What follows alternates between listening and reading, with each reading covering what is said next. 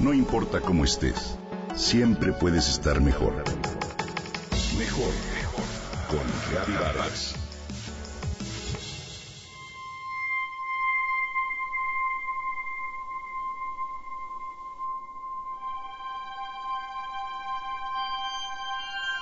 Una sociedad futurista, estéril y controlada.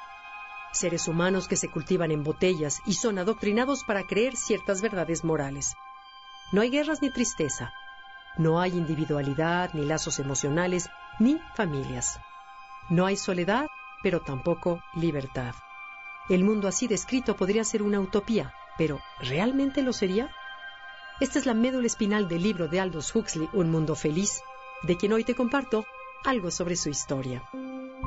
Aldous Leonard Huxley nació el 26 de julio de 1894 en Godalming, en Inglaterra. Su familia tenía una sólida tradición intelectual.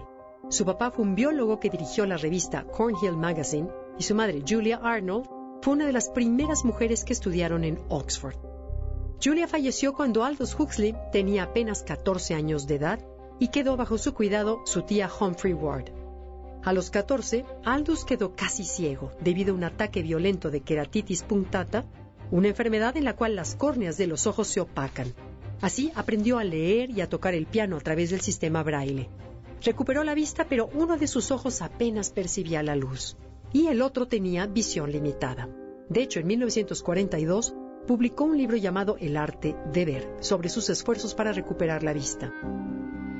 Hizo a un lado la idea de estudiar medicina y se graduó de literatura inglesa.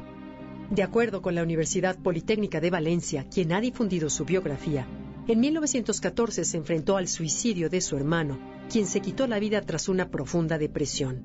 A los 22 años publicó su primer libro, The Burning Wheel, una colección de poemas. En 1917 publicó Jonah y en 1920 Loda.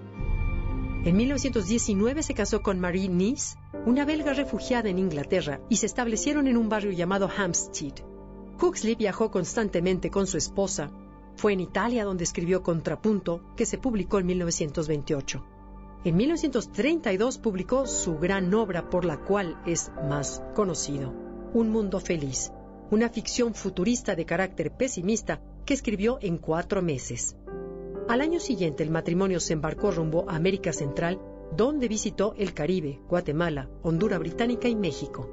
Las impresiones de este viaje quedaron recogidas en el libro Más allá del Golfo de México, que se publicó en 1934.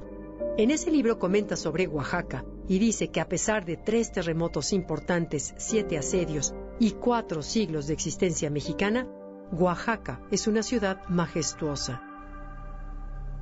En 1936 publicó Ciego en Gaza, de carácter autobiográfico, donde trata un conflicto entre lo intelectual y lo sexual. En 1937 se mudan a Estados Unidos donde buscan una universidad para su hijo. En 1941 publicó una biografía llamada Eminencia Gris. Bueno, pues a partir de este año se acercó al misticismo y colaboró en la revista Vedanta The West.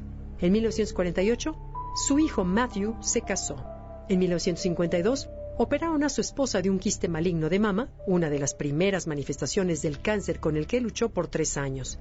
Ya con cáncer de hígado, muere Marie, su esposa, el 12 de febrero de 1955, después de 35 años de matrimonio con Huxley. En 1956, Aldous contrae nupcias con la violinista italiana Laura Archera y se traslada a Hollywood. Realiza infinidad de viajes y escribe nuevas colecciones de ensayo, entre los que destaca Nueva visita a un mundo feliz, que se publicó en 1958, y en el 61 un incendio destruye su casa y pertenencias, así como el manuscrito de su novela La isla, en la que había trabajado durante cinco años y era considerada la contraparte de un mundo feliz. Murió un 22 de noviembre de 1963 a los 69 años de edad de un tumor en la lengua. Hoy lo recordamos.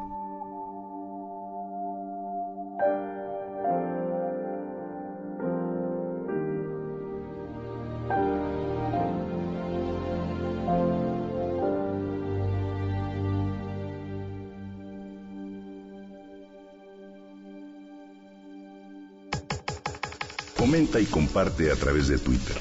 Gaby-Vargas. No importa cómo estés, siempre puedes estar mejor. Mejor, mejor. Con Reavivadas.